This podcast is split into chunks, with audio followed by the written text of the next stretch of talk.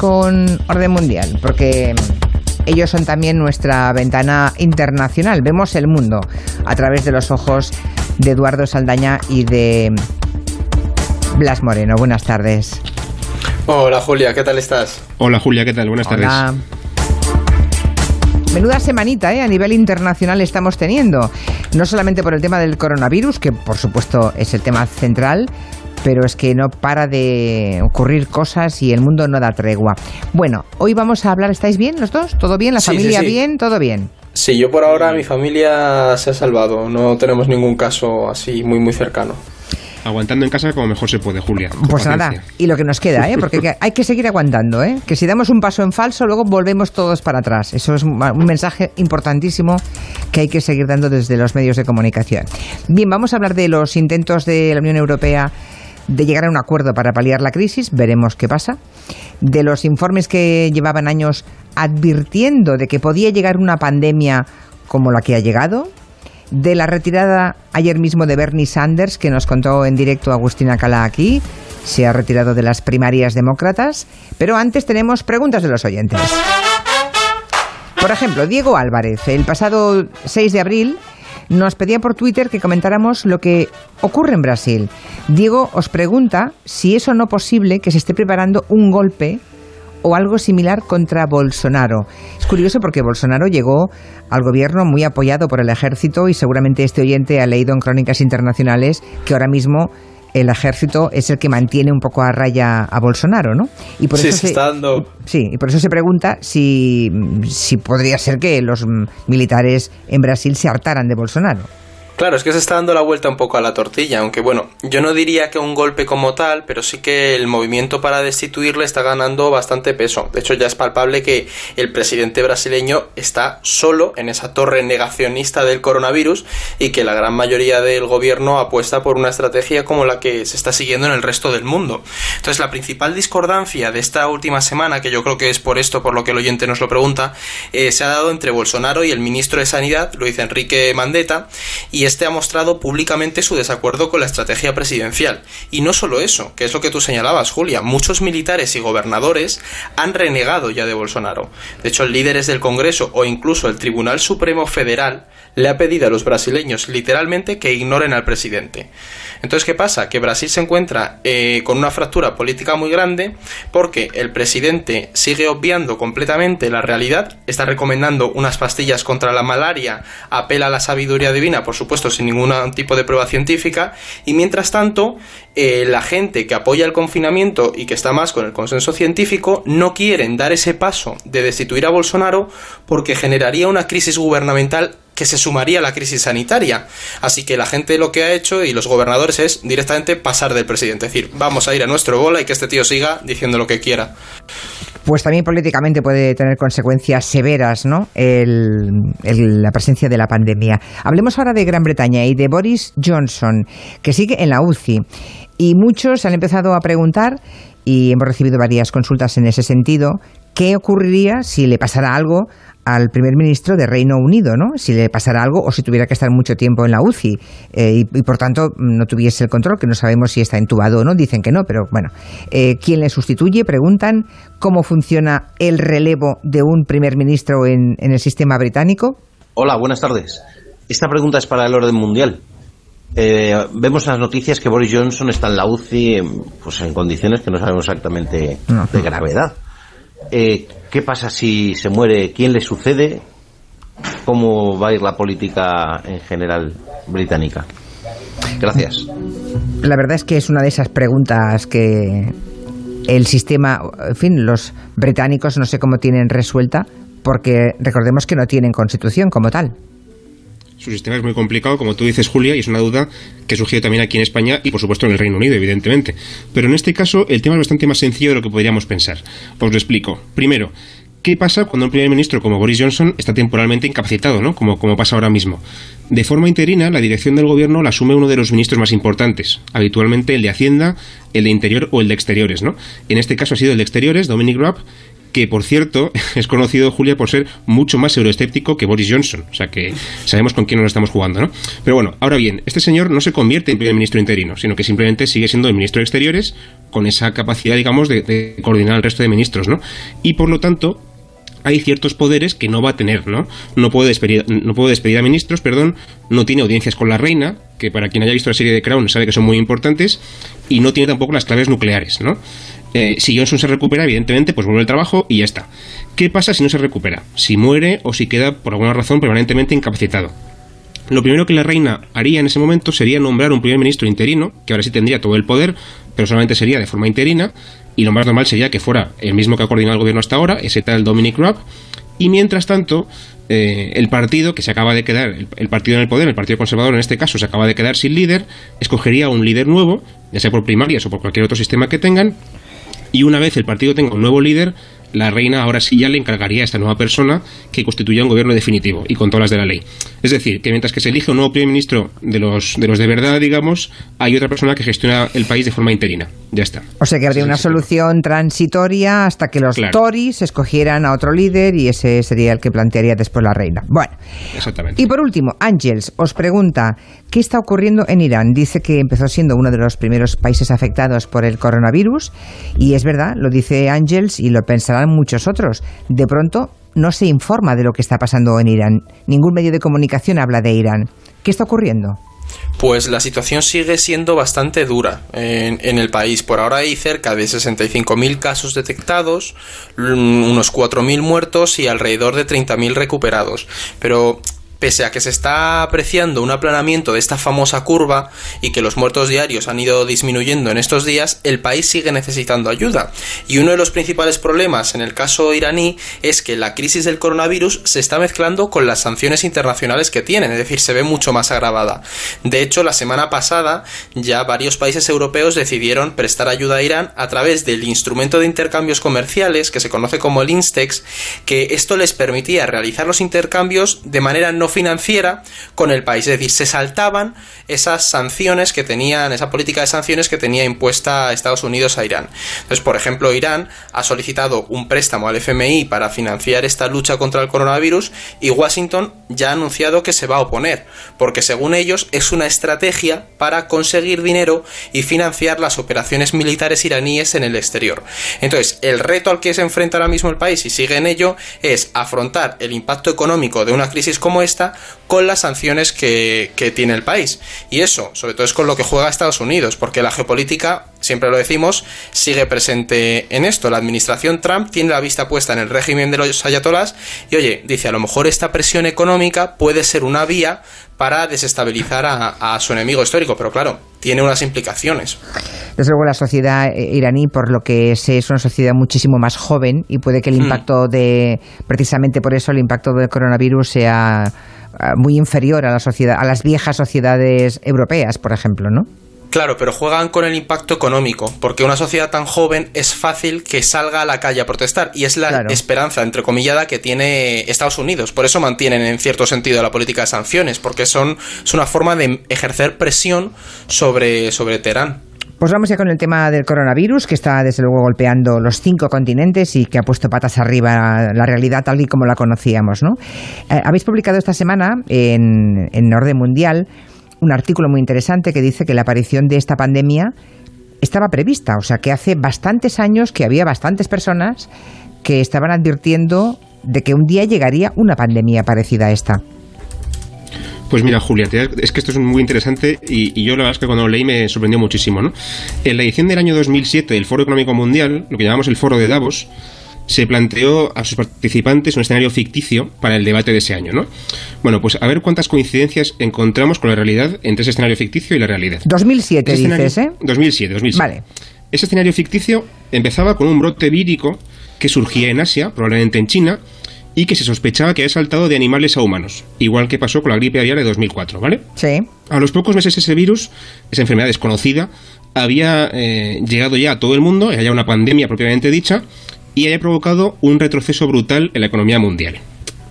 Vamos, creo que es punto por punto lo, que, ha pasado está pasando, con el coronavirus. Entonces, con esto no quiero lanzar una teoría conspirativa ni nada de esto, ¿no? De que todo eso estaba preparado ni que haya un plan eh, maligno.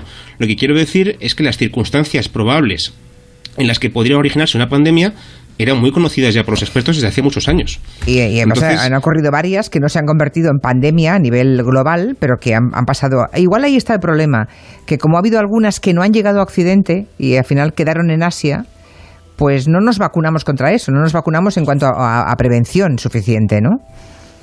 Claro, pero lo curioso, Julia, es que no solamente los expertos, también los gobiernos tenían previsto esta historia, ¿no? Y lo que hemos encontrado en este artículo, que se puede leer en, en es que países como Estados Unidos, Reino Unido o la propia España, en su estrategia de seguridad nacional, que, es el documento este en el que exponen sus amenazas eh, y digamos cómo van a gestionar esas amenazas que perciben, eh, explican que las pandemias son una amenaza muy importante porque tiene un gran impacto humano y económico, ¿no? O sea que digamos que teníamos previsto que esto podía pasar, no sabíamos cuándo, pero desde luego sabíamos que podía pasar y era un riesgo que estaba ahí. Y la pregunta siguiente entonces es si realmente se habían tomado en serio los países que esa amenaza podía ocurrir en cualquier momento, ¿cómo es que no se hizo nada, no? Pues seguramente muchos de los oyentes se la estarán haciendo después de lo que ha contado Blas. Y al final la respuesta está en algo tan sencillo como el ¿para qué voy a invertir en prevenir algo que es muy improbable que pase? Y es que aunque muchos de estos informes que, que Blas señalaba apuntaban a que los a que los países del mundo no estaban preparados para hacer frente a una pandemia como esta, también señalaban que era bastante improbable que ocurriera. Y claro, en esta tesitura la mayoría de los gobiernos del mundo pues decidieron que era mucho más práctico políticamente tomar ese riesgo en vez de invertir en todos los sistemas sanitarios y de respuestas rápidas. Y ojo, he dicho la mayoría de los gobiernos porque hay algunos como el de Corea del Sur que sí que invirtieron en ello. Bien es cierto que este en concreto venía de sufrir el brote de, del MERS, del síndrome respiratorio Oriente Medio, en 2015. Que eso, claro, les ayudó mucho a, a tomar conciencia. Y lo que está claro es que las señales avisándonos estaban ahí, pero bien por el coste económico que suponía o porque estos temas suelen estar manejados normalmente por esos círculos conspiranoicos y demás, pues los gobiernos del mundo le restaron importancia. Y ahora lo que estamos viendo es que es algo muy serio y que tiene que ser abordado desde la ciencia, desde la razón y que necesita mucha inversión, porque a la larga eso que nos ahorramos, pues nos puede salir a, a deber. Claro, nos sale carísimo. No haber invertido lo suficiente en sanidad nos sale carísimo, efectivamente. Bueno, pues vamos con otra noticia que también va a tener muchas repercusiones, la que nos contaba ayer en directo Agustín Alcalá, nuestro corresponsal en Estados Unidos. En el mismo momento en que Bernie Sanders, el candidato a las primarias demócratas, anunciaba que lo dejaba correr, que se retiraba de la competición. I have concluded that this battle for the Democratic nomination He llegado a la conclusión de que no ganaré esta batalla por la nominación como candidato demócrata y por eso anuncio que suspendo mi campaña. Las palabras de Bernie Sanders. Claro, no sé qué ha fallado porque era uno de los favoritos de las corrientes más de izquierdas del Partido Demócrata, pero no ha tenido éxito, es evidente, ¿no? Eh, ¿En qué se equivocó en su estrategia, Eduardo? Pues han influido varias cosas. Por un lado, pese a que Sanders es un candidato que ha despertado mucha ilusión, sobre todo entre los más eh, jóvenes, eso no, no se ha conseguido materializar en votos en las urnas. Entonces, los jóvenes son unos votantes muy pasionales, pero que tienen un absentismo electoral muy alto. Luego, por otro, eh, Sanders no ha conseguido llegar a la minoría afroamericana, que es una minoría muy importante en estas eh, primarias demócratas. Y esta minoría sigue viendo a Biden como ese vicepresidente Obama y eh, no ha terminado de calar con o de tener una complicidad con Sanders. En cambio, sí que es cierto, esto hay que reconocerlo, que ha tenido mucha cercanía con los latinos y con los asiáticos, pero no la suficiente. Otro elemento muy importante a señalar, que esto no podemos pasar por alto, es la presión que ha existido desde el establishment demócrata, porque este establishment sigue viendo a Sanders como una figura a lo mejor demasiado rupturista. Pensemos que ha llevado la idea del socialismo de nuevo a la política estadounidense. Y por último, hay que tener en cuenta que para muchos Joe Biden representa ese equilibrio entre la necesidad de enfrentarse a Trump y a la vez de mantener una posición políticamente moderada en muchos temas. Así que Biden, con unas propuestas más calmadas, más de centro que Sanders, se ha convertido de repente en esa figura que satisface al votante moderado de demócrata. Pero bueno, muchos temen que que esto acabe desincentivando a muchos de los votantes de Sanders, porque bueno, pues ven a Biden como uno más de los viejos antigua política que sigue ahí. Lo que ocurre es que siendo Biden es posible que Barack Obama se, se arremangue y le veamos implicado hasta las cachas en la próxima campaña americana. Sí, ese giro está ahí. Hombre, fue su vicepresidente, de modo que es bastante previsible que Barack Obama va a ayudar tanto como le sea posible, ¿no? Pues seguimos en Estados Unidos, porque mientras todo el mundo intenta salir de la pandemia y la OMS pues se esfuerza por coordinar la respuesta internacional, Trump, Donald Trump, ayer decidió que había que atacar a, la propia OMS, siempre buscando un culpable, pues decidió que era la OMS y seguramente como respuesta a que la OMS criticase la gestión que estaba haciendo el gobierno de Donald Trump, ¿no?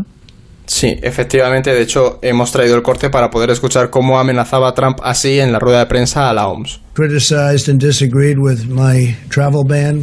Dice que criticaron su prohibición de viajar y que la OMS se equivocó, se equivocaron mucho sobre, sobre estas cosas, tenían mucha información y parece que tenían el foco en el chinacentrismo. Dice también que les dan la mayoría del dinero que reciben y que la OMS se equivocó, podrían haber avisado meses antes, debían haberlo sabido y que probablemente lo sabían. Es lo que dice Trump en el corte. Entonces vemos que Trump empieza a hablar de ese chinacentrismo de la OMS y de cómo dejaron de lado al resto del mundo e empieza a insinuar que sabiendo todo eso prefirieron no avisar. También es importante que resta importancia a su gestión porque como él mismo dijo, él está para animar al país. De hecho se ha llegado a, llamar eh, cheerleader de América porque él dice que la misión del presidente es que la gente esté contenta y la gente tenga ese espíritu. Y es la OMS, por lo tanto, quien debe cumplir con su deber. Esa es la lógica de Trump. Empezamos a vislumbrar así la estrategia de, Donald Trump de cara al periodo post-pandemia, que va a estar centrada en todo es culpa de China y de unas instituciones internacionales que no funcionan. Entonces veremos hacia dónde evoluciona esto, pero esa tesis es la que va a ir defendiendo en estos meses. Desde luego, hoy creo que se han levantado y creo que tienen 425.000 afectados. ¿eh? Lo he visto hace un rato, no sé si mm, doy bien la cifra o me dejo alguna. Y todavía no han llegado al pico. No, no, no, claro, pero 400, mm, bastante más de 400.000 afectados en Estados Unidos. Y ya para acabar, que nos queda un poquito ratito ya, un par de minutos.